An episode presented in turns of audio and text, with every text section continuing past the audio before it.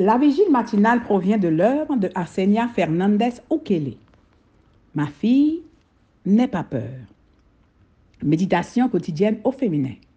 La méditation de ce matin, aujourd'hui, 15 mars 2023, est tirée de Josué 4, verset 14. Ce jour-là, l'Éternel rendit Josué grand aux yeux de tout Israël, et ils le respectèrent comme ils avaient respecté Moïse tous les jours de sa vie. Traversée du Jourdain, page 80. Les Israélites ont vénéré Josué pour son bon leadership quand ils ont traversé le Jourdain. Il a acquis la réputation de s'acquitter de ses responsabilités comme Dieu le voulait. Faire ce qui est bien était son mot d'ordre. Amen. Ils étaient face au Jourdain. À certaines périodes de l'année, ce fleuve serpente lentement vers le sud jusqu'à atteindre les eaux stagnantes et salées de la mer morte. Il n'est alors pas difficile à traverser, mais les Israélites y sont arrivés en période de crue.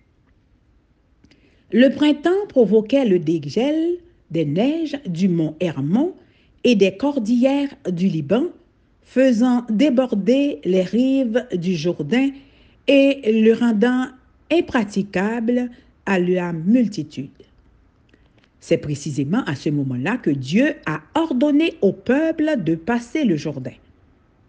Pourquoi a-t-il attendu la pire saison pour conduire ses pèlerins fatigués à traverser le fleuve? Peut-être pour faire connaître la promesse faite en Josué 3, verset 7.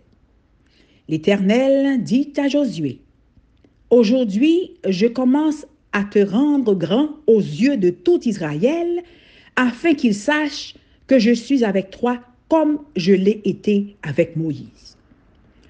C'est dans les circonstances difficiles que le caractère est testé. Dieu voulait que la traversée du Jourdain soit miraculeuse et Josué en avait prédit le succès et le sens. À ceci, vous reconnaîtrez que le Dieu vivant est au milieu de vous.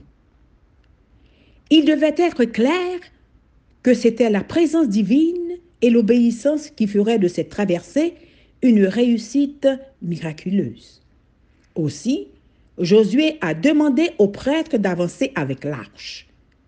Imaginez les familles tremblantes, suivant des yeux leur passage.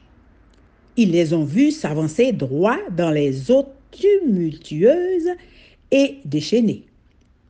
L'ordre consistait à s'arrêter au milieu de lit du fleuve jusqu'à ce que le dernier des Israélites soit passé à l'autre rive.